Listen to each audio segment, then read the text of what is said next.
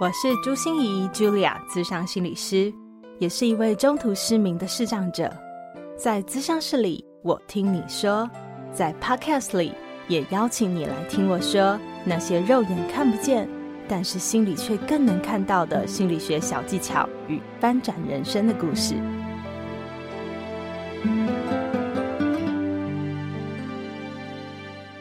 Hello，Hello，亲爱的朋友，你好吗？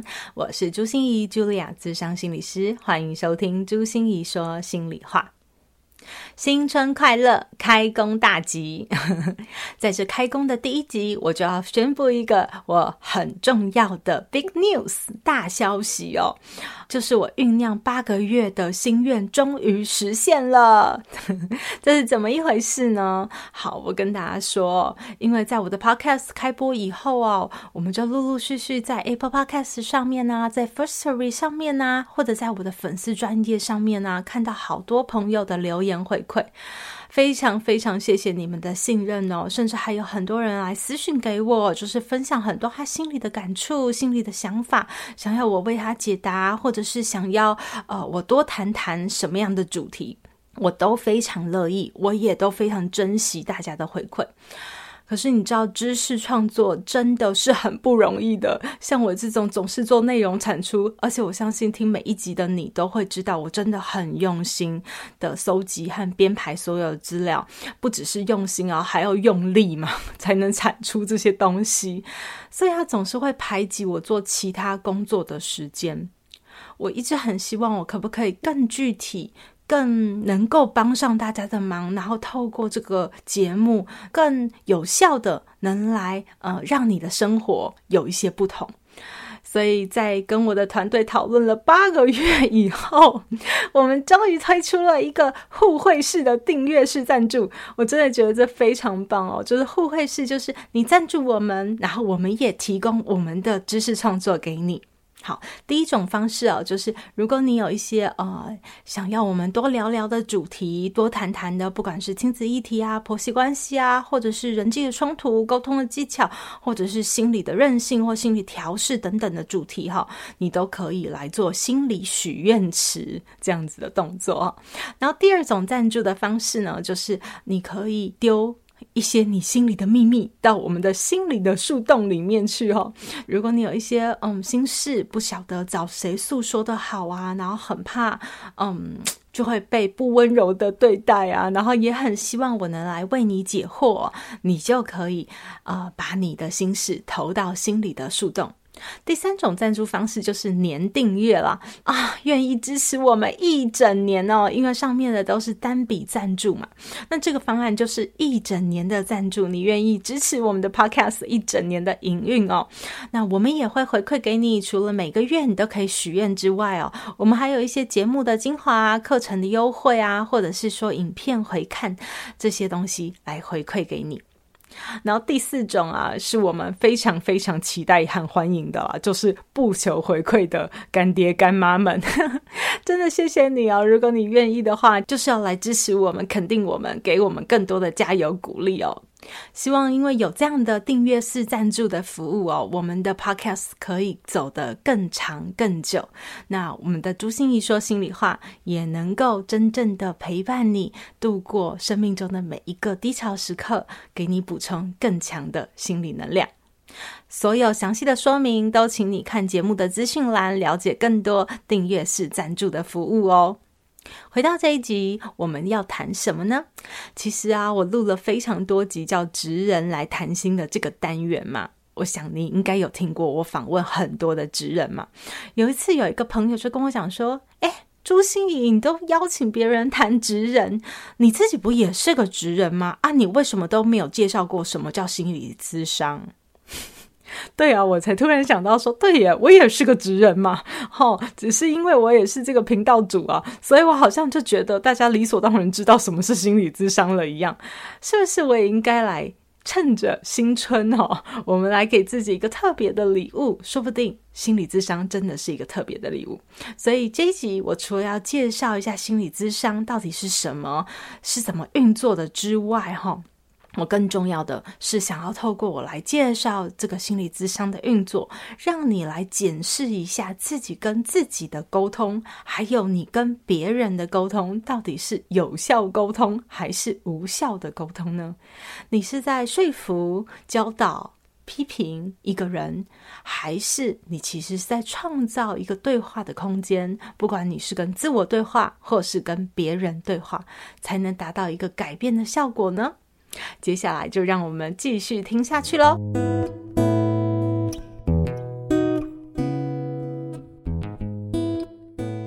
谈到心理咨商啊，我就想先从一个故事开始说起哦。我记得我在 EP 五十七的时候来教大家自我肯定要怎么找回来呢？就是要用稻草里找黄金的眼光，不要把自己的好当做理所当然。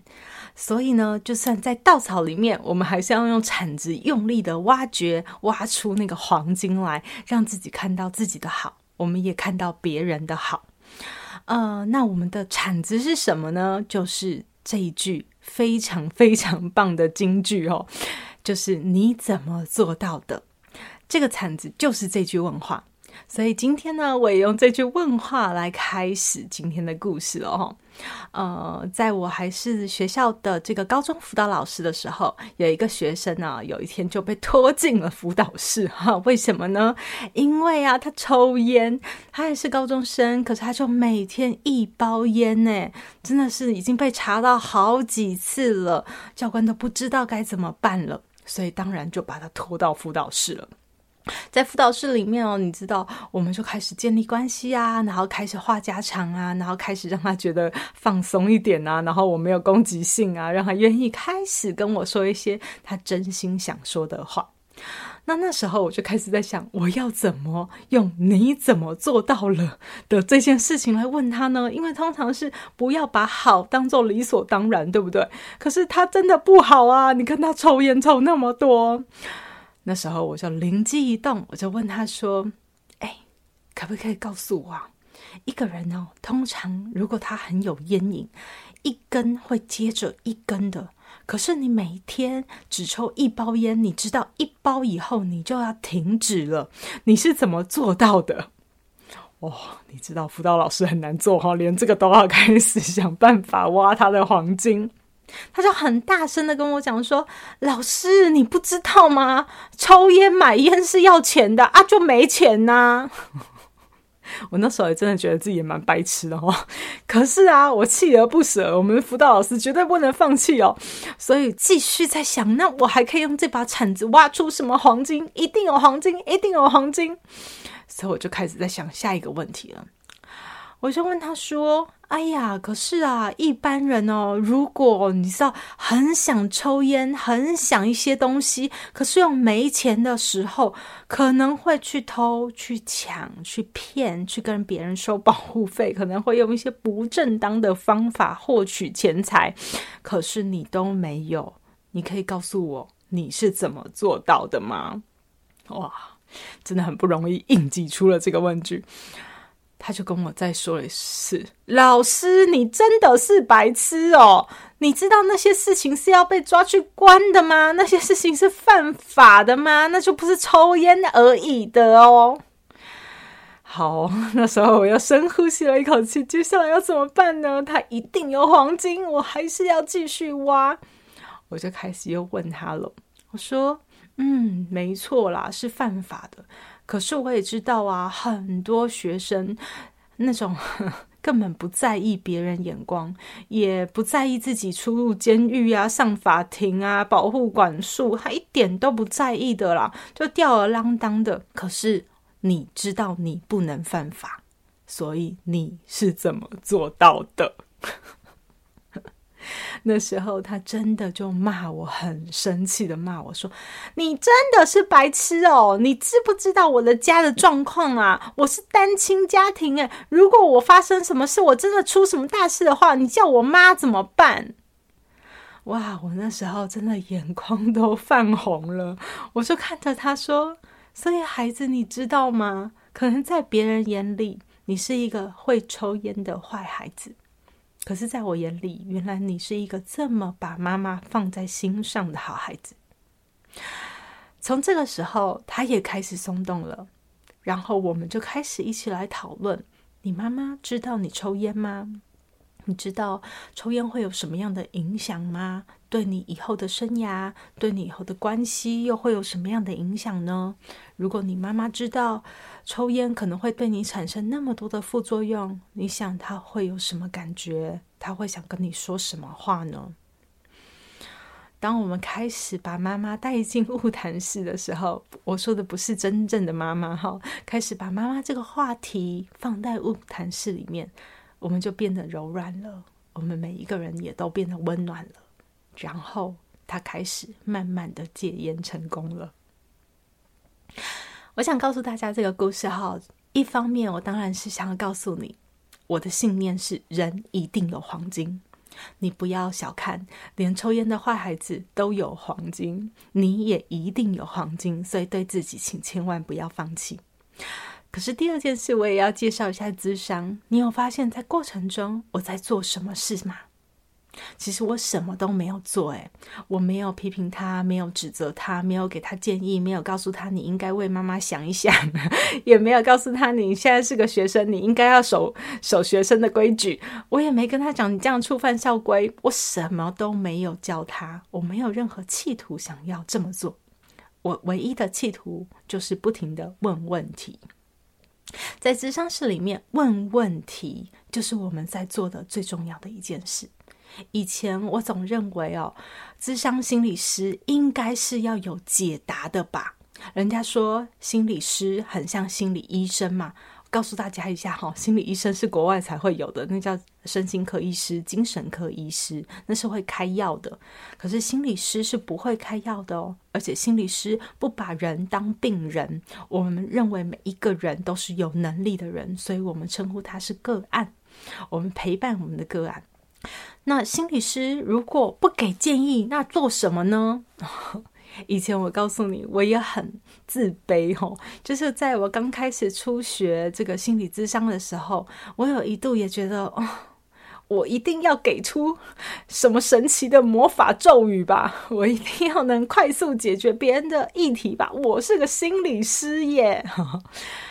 可是我还记得，那时候我才研究所的时候，到家事法庭做调解委员哦，哦。那时候真的超不自信，因为连男朋友在哪都不知道，可是就要处理很多家事哈纠纷，所以我还在我的无名指上面戴了一个钻戒哈，就假装我自己是结婚了哦。现在想起来真的觉得很好笑，但是这就是一个没自信的人会做的事情哦，就是很怕别人会看扁他，因为我们连自己好像都不是很有把握，我们真的能帮上别人的忙。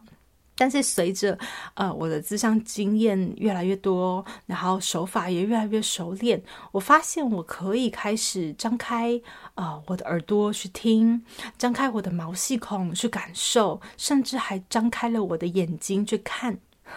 我不晓得一个视障者说我张开眼睛去看会不会很奇怪，可是我真的觉得我。好像在智商室里常常会看到一些东西，比如说我会看到一些盲点，看到在纠结的背后卡住的地方，看到在关系里面的拉扯在演什么样的剧码，看到那些需求的背后还有什么样的心理需求。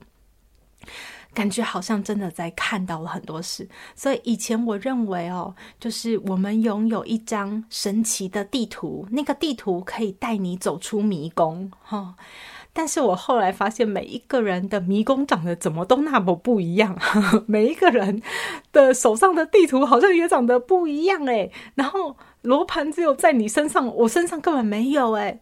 所以后来。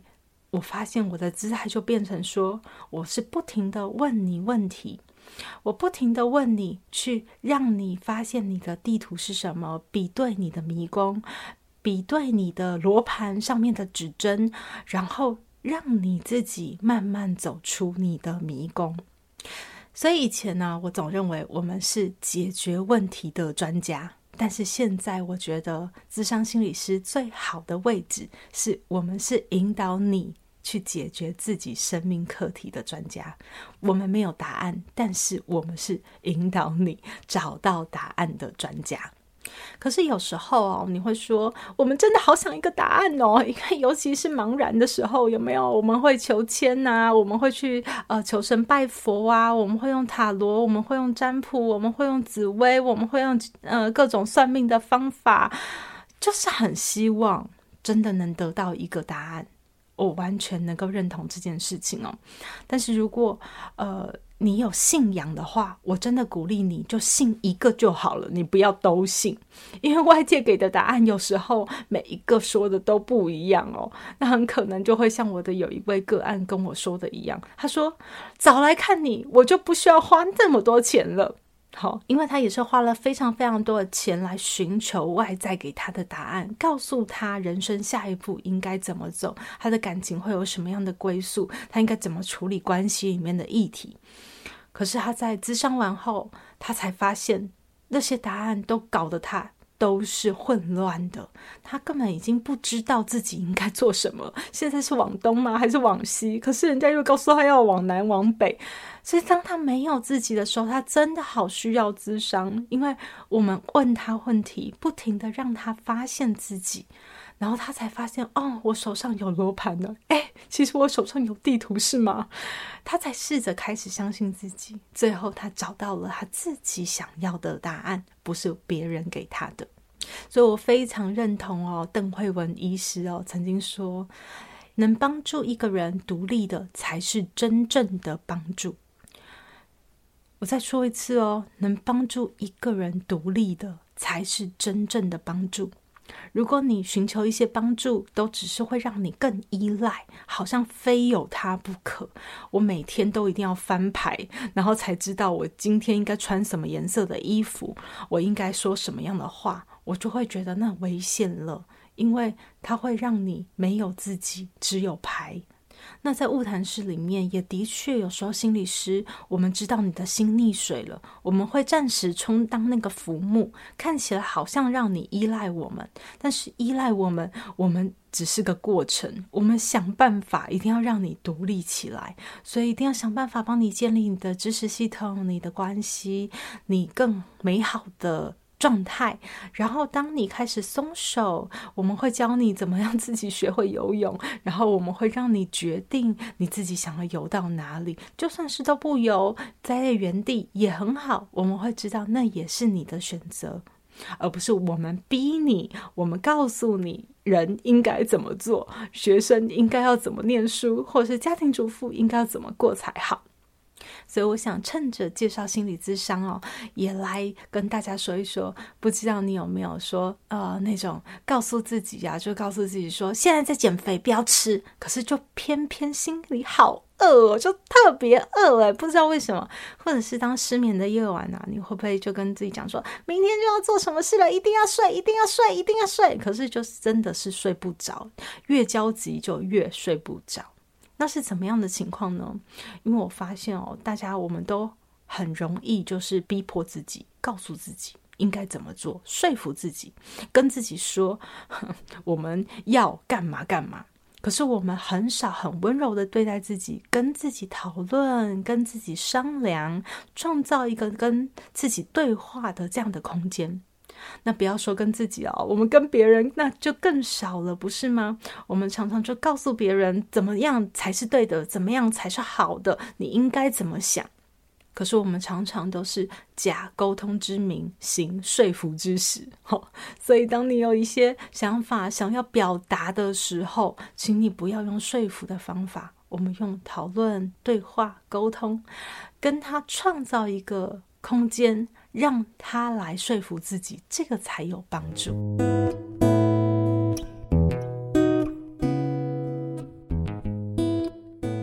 接下来啊，我就回应一下面对咨商大家常见的一些问题哦，比如说是，哎，咨商要什么时候开始呢？嗯，我相信，如果你身心有些不适啊，产生了一些蛮大的心理困扰啊，甚至影响到你的生理的健康啊，那一定会是个进入心理咨商的好时机哦。但是我觉得现在大家呃面对心理咨商的想法越来越健康了，不只是呃你发现自己好像真的有问题了。才需要找心理咨商。有时候你只要觉察到，哎，自己是不是哎最近比较容易焦虑紧张？哎，是怎么回事啊？你有些想不通的问题，有一些念头一直来来回回在你的脑中挥之不去，有一些重复的模式好像一直在上演，一直在上演。有一些状况哦，好像就是改变不了，然后你越来越无力。我想那些时候都是进入心理咨商的好时机。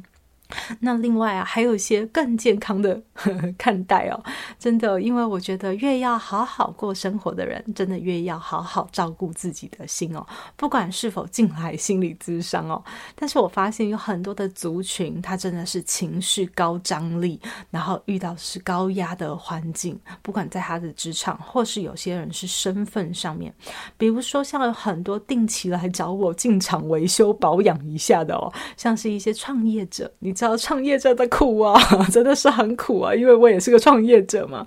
然后或者是有一些是新手妈妈、家庭主妇，你知道他们的压力也超大的吗？然后还有一些啊，就比如说是三明治这样的身份，就上有老下有小，夹在中间。好，那跟中阶主管就是没什么差别，就是夹在中间的感觉。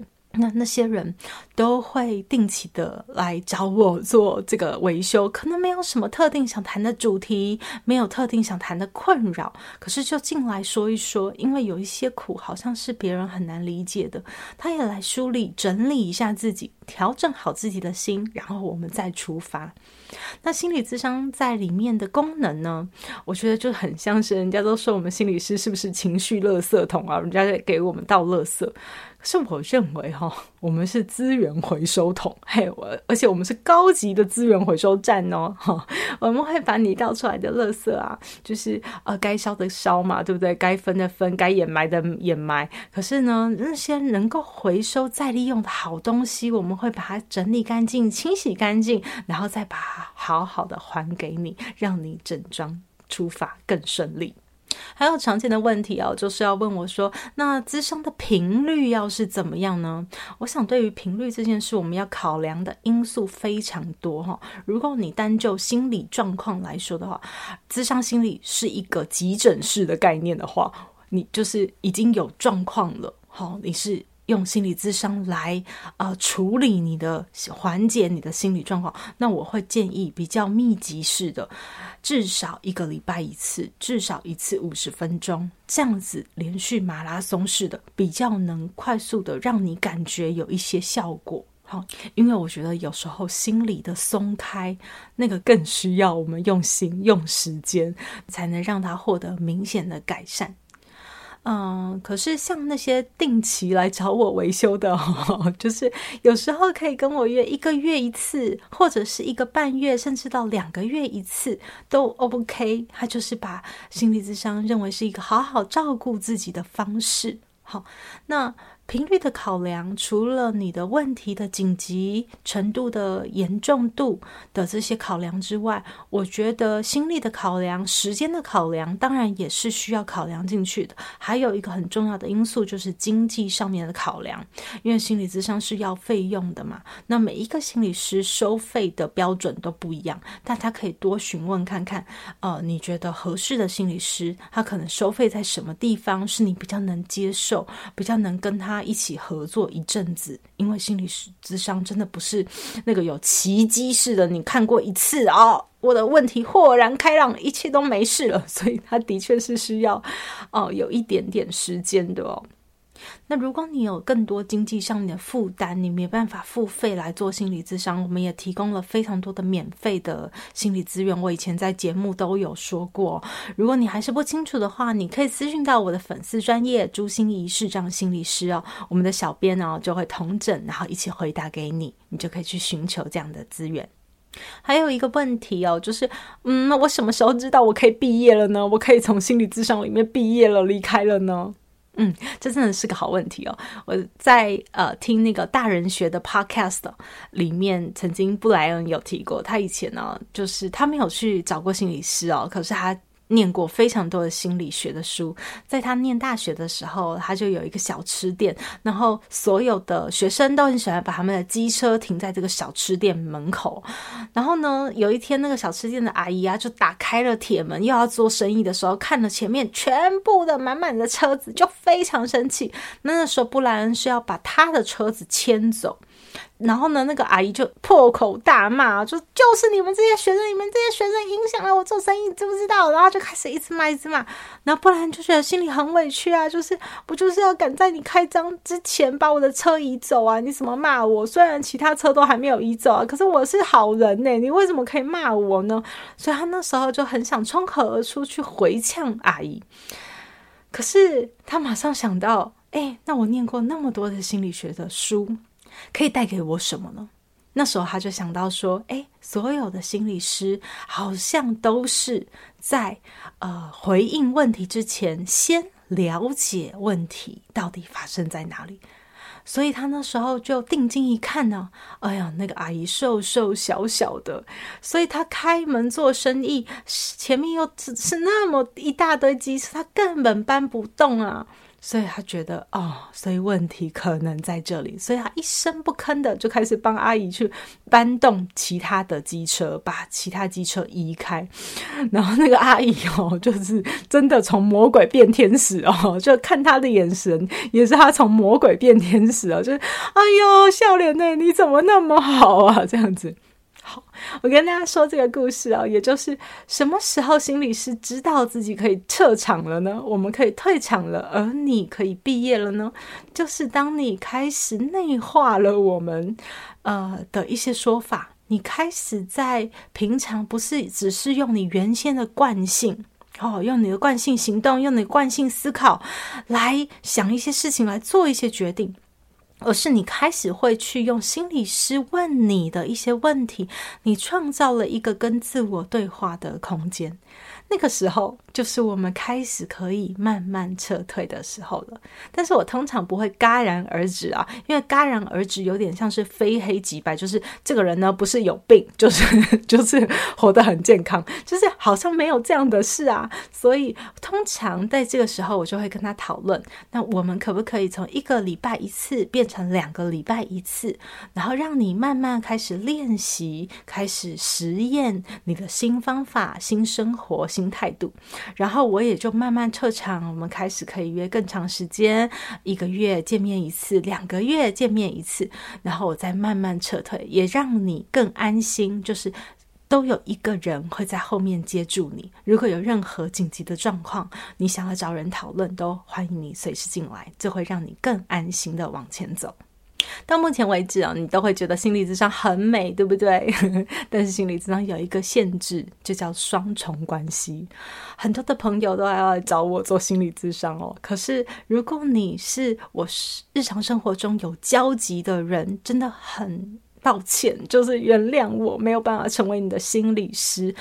因为刚才听我说了这么多，你就会发现，心理师真的要是一个很客观、很中立，我们才能真正达到心理咨商的效果。我才能问你一些好问题，我才不会有自己的预设立场，不会有自己的投射、自己的移情反应在里面哦。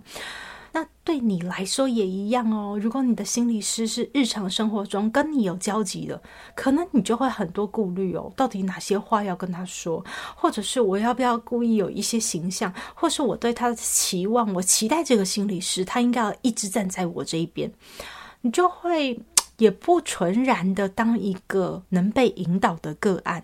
哦，所以这样的心理师和个案可能就发挥不了心理智商最好的效果。这也就是为什么我一直在推动素人心理师这样子的想法哈，因为我真的觉得，当人们有困难的时候，我们就会，嗯、自然而然，因为信任嘛，我们就会想要找亲友诉说啊，找我们信任的人啊，身边的长辈或朋友，对不对？所以啊，如果你能够定期用我的 podcast 来补充心理能量哦，照顾好自己的心，行有余力的时候，也可以去照顾别人的心。当他们有一些困难、有一些困境的时候，你也可以帮上他们的忙。那我就会觉得，这样子大家的心。心理健康就一定会提升到更好的品质了。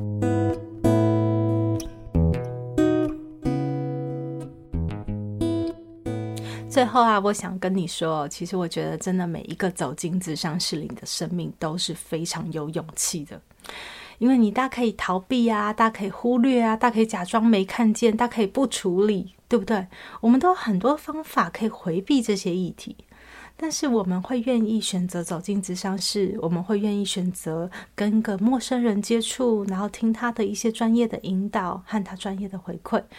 我觉得这真的是非常有勇气的一件事情哦，尤其是哦，他会不知道咨商到底是什么，咨商会怎么进行，他会不知道会触碰到自己什么伤口，自己会不会痛不欲生，对不对？然后，尤其是他可能会不知道跟他合作的心理师是一个什么样的人，会用什么样的方式，会用什么样的说话的节奏来带领他。你看，有好多好多的未知。那也是因为这样，所以有好多的心理师都愿意站在荧光幕前，用 YouTube、用 Podcast、用所有的自媒体的力量，让你更认识我们。除了我们想要传达更多的心理健康的能量给大家以外，我们也希望能够透过节目，大家更认识我们，然后你就会有更多的安心、更多的信心，也会产生更大的勇气，愿意用这样的资源来协助自己。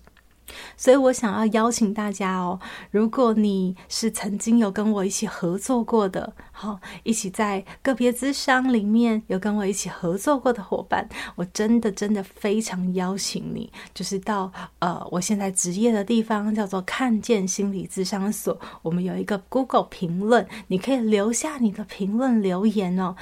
把这份勇气传下去，让其他人都可以看得到哦。原来跟心仪心理师合作会是长这个样子的，那他们就会更安心的愿意走进咨商室。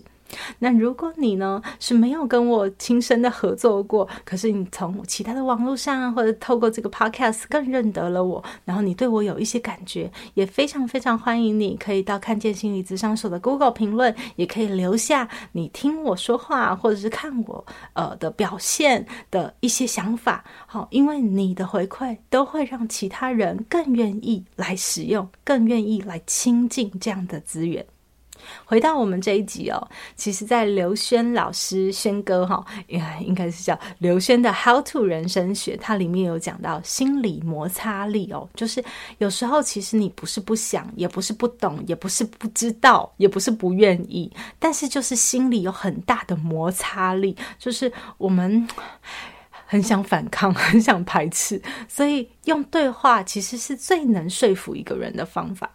在另外一个 podcast 叫“打造你的潜意识”，那个“钱”是金钱的“钱”哦。这个 podcast 是我的两个朋友一起来创作，他们是两位哦夫妻档，专门投资理财的。他们的 podcast 真的连小白的我都听得懂哦，所以用很多的这个呃。具体的，然后实用的，然后一些增进知识的方法，打造你的潜意识。在这个潜意识里面，投资理财界原来也有一个效应，叫做逆火效应哦。啊、很像是飞蛾扑火，对不对？就是火往那边烧，可是你偏偏要它往那边烧的时候，它就要往另外一边烧，哦，就是这样子。所以千万不要去说服人，在投资理财也说，千万不要去说服人，你要创造一个给他自我说服的空间，然后让他自己决定，自己买单。所以透过这一集哦，我最想传达的东西就是说，呃，真的不要只是会指挥自己、逼迫自己而已，多多跟自己对话。然后也多多跟别人对话，留下那个对话的空间，用讨论商量的方式，觉得这样子，我们自己的路和我们跟别人的关系都会变得更顺利。录到这里啊、我也会在想啊、你看我一开始说职人来谈心嘛，职人来谈心，除了介绍职业的内容之外，嗯，还会要聊一聊这个人到底是怎么变成现在的样子。也就是，如果大家会对我如何能成为一个咨商心理师的过程中有什么样的故事，到底呃我是怎么样开始发现自己想念心理咨商，想走心理咨商，然后点点滴滴在过程中又有什么样的坎坷，又什么样的不顺遂，然后又要如何去面对和突破的。嗯，都欢迎你去我的粉丝专业哦，朱心怡视障心理师，敲碗敲碗敲碗，大力敲碗，好不好？如果有很多人敲碗的话，我们一定会把这一集优先播出。那记得哦，新春快乐，开工大吉！所以先去看看我的订阅式赞助方案，看看有没有吸引你的部分，然后我们能帮助你获得更好的心理能量的部分。然后另外也到 Google 评价上面把勇气传下去，把信心、把安心传出去，让更多人都能使用心理智商的资源。我们朱心怡说心里话就要聊到这里结束喽，我们就期待下周见，拜拜。心念转个弯，生命无限宽。如果你喜欢我的节目，邀请你可以继续追踪，并且给我五星评价和留言互动。如果你也感受到我们团队的用心，可以使用自由赞助的功能，给予我们实质的鼓励哦。咨商需求、合作邀约，或想要了解更多心理学的知识与故事，节目说明栏中都有我更多完整的资讯哦。